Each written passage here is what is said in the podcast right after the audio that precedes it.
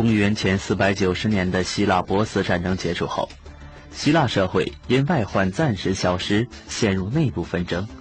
历时近三十年的伯罗奔尼撤内战，使希腊城邦社会在自相残杀中削弱。从希腊北部山区兴起的山国马其顿，经过军事改革，日渐强大。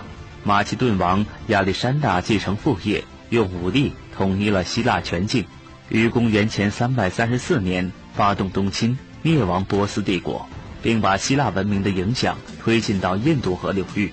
建立起横跨欧亚非三大洲的亚历山大帝国，马其顿王亚历山大也以其长胜不败的军事统帅声威而彪炳史册，他的点斜式战术更为后世的军事家所称道。本期档案揭秘，接下来为您讲述的是长胜不败的亚历山大东征战役。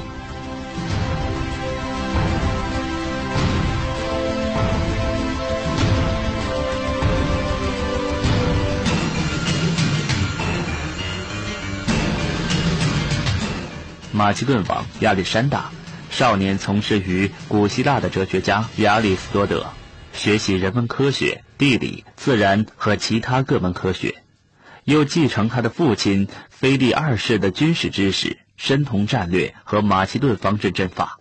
他体格强健、勇猛刚毅，堪称文武全才。十六岁时，亚历山大参加有名的卡罗尼亚会战，指挥马其顿骑兵的突击部队。打垮希腊联军骑兵，为会战胜利奠定了基础。他本人则由此出战，军事才华。公元前三百三十六年，腓力二世遇刺身亡。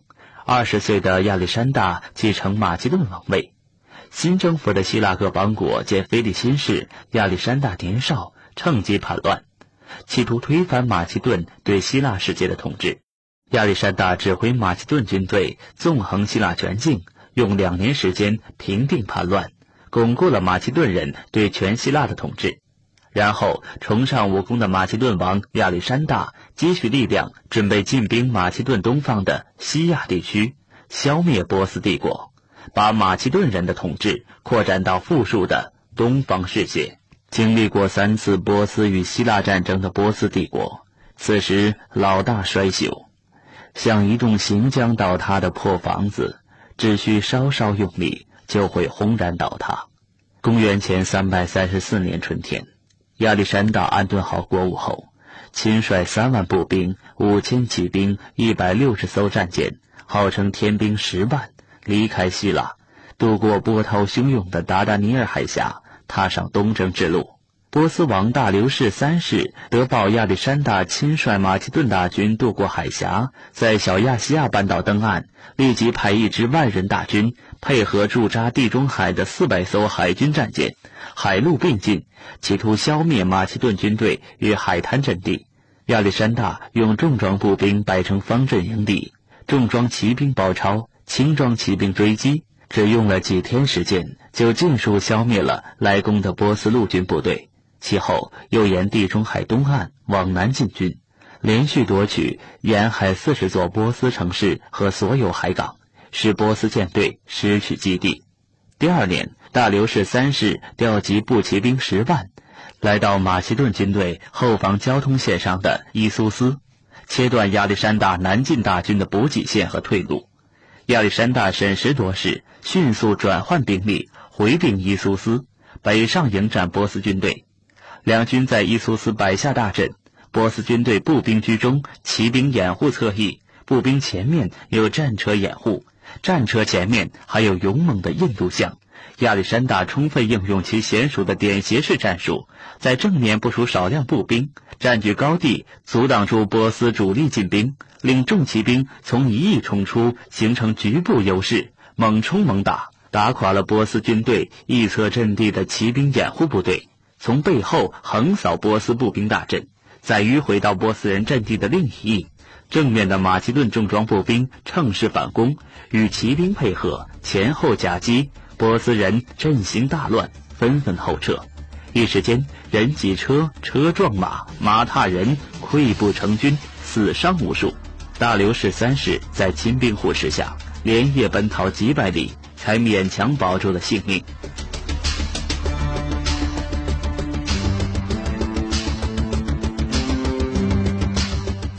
伊苏斯大捷以后，亚历山大指挥马其顿军队扩大战果，连下叙利亚、埃及、利比亚等波斯帝国边缘省区，一直进至尼罗河西岸，在尼罗河口建立起雄伟的亚历山大城，控制了地中海。一年以后，亚历山大挥师向东，进军美索不达米亚平原，准备最后推翻波斯帝国。美索不达米亚平原位于幼发拉底河和底格里斯河之间，掩护着波斯的政治中心。波斯王大流士三世为保住波斯帝国基业，又从全国各地调来十万大军、二百辆战车和十五头战象，在底格里斯河畔的高加米拉村抢占要道，摆下了第二个大阵。呈两线配置的八万步兵居中，骑兵掩护两翼，战象居前冲阵。另派一支分队向右发拉底河方向警戒，掩护大阵。亚历山大率军急进，先以优势兵力围歼了波斯警戒部队，然后赶到高加米拉，正对波斯大阵摆下马其顿方阵。在方阵中，马其顿步兵呈两线配置，第一线进攻，第二线做预备队。两翼骑兵一翼较弱，另一翼却集中全部重装骑兵，构成进攻突击部队。中国国际广播电台环球资讯广播档案揭秘：希特勒的末日婚礼只有十分钟。中央情报局一次又一次将黑手伸向卡斯特罗。中国国际广播电台环球资讯广播档案揭秘，集中为您揭示鲜为人知、震撼人心的内幕故事。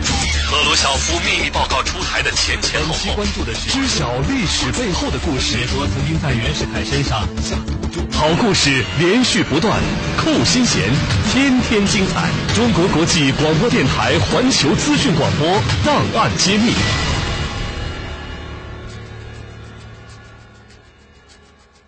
公元前三百三十一年春，两军在高加米拉恶战，波斯人驱使战象首先冲阵，满以为马其顿人无以抵挡。不料，从马其顿方阵中突然冲出一群大公牛，牛角上都绑有燃烧的木柴捆，烟火弥漫，冲向波斯大阵。波斯人的印度象惧怕被烟火笼罩的牛群，受惊吓掉头逃窜，把波斯大阵撞得人仰马翻。马其顿重装骑兵乘势猛冲，席卷波斯军左翼阵地。接着，马其顿重装步兵又适时出击，潮水般向前推进。标枪带火的箭纷纷落向波斯大阵，波斯人经不起马其顿重装步兵的攻击，全线溃退。亚历山大亲率轻骑兵追歼逃敌，到五十公里外才收兵。大流士三世虽然逃脱了马其顿人的追杀，但却被自己的部下趁乱杀死。亚历山大统军一举夺取了波斯名城巴比伦、修泽和波斯波利斯，推翻了波斯帝国。建立起空前强大的亚历山大大帝国，版图西起爱琴海，东达波斯湾，南抵尼罗河，北到中亚沙漠，包括西亚和中亚广大地区，纵横数千公里。公元前三百二十七年，亚历山大带领步骑十五万继续东征，向印度进军。马其顿大军一路穿沙漠、过丛林、跋山涉水，战胜重重险阻，进至印度河流域。在印度河支流海达斯帕斯河，亚历山大遭遇印度王波鲁的激烈抵抗。波鲁有三万步兵、一万骑兵、三百辆战车、两百头战象，依托海达斯帕斯河左岸扎下大营，据坚城死守。海达斯帕斯河河宽水深，渡河十分困难。亚历山大经过仔细侦查，决定绕道进军，奇袭取胜。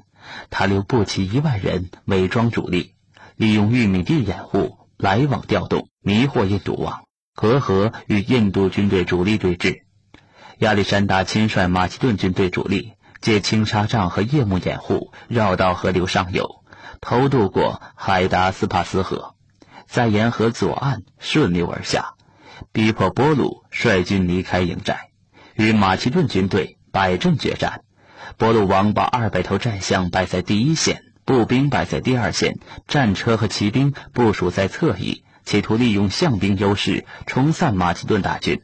亚历山大针锋相对，以训练有素、有作战经验的轻装步兵与印度象周旋，重装步兵组成方阵，从正面压迫；骑兵避开印度象兵，在敌阵中穿插。双方激战正酣的时候，右岸马其顿军队迅速渡河，赶到战场，从侧后猛击。印度军队在前后夹击下全线崩溃，逃回城内。马其顿军队追踪而至，四面围城攻打。亚历山大身先士卒，第一个从云梯上爬上城头，挥剑横劈数次，手刃十余名印度兵。马其顿士兵见主帅亲自披挂上阵，更加以一当十。奋勇争先，拥上城头，与印度军混战。波鲁王四万大军，三万战死，其余全部带伤。波鲁王本人在恶战之后被亚历山大生擒，亚历山大本人则在恶战中身受重伤，血透铠甲。击败波鲁王后，亚历山大不顾伤重，打算继续东进，进兵印度腹地，征服印度全境。这个时候，部属们因随军征战几近十年，早已疲惫不堪，思乡心切。加上印度河流域气候酷热，将士多不服水土，军中疾病流行，减员日增。几员心腹大将一致请求停止东征。亚历山大无奈之下，只得放弃继续东进计划。他另一支军队沿印度河乘船顺流而下，再由印度洋沿海岸航渡波斯湾。自己统帅主力沿陆路横穿西亚沙漠腹地，返回巴比伦。他把巴比伦作为新帝国的首都。公元前三百二十三年六月，马其顿王亚历山大厉兵秣马，准备继续东征，完成卫青事业，不料却染上了热带传染病。一代名将含恨辞世。这一年，亚历山大年仅三十三岁。人类的历史。绝不会因为年代久远而失去生命。它的鲜活，只要拂去档案上厚厚的尘土，依旧能让世界震惊。秘密，就在这一刻揭示。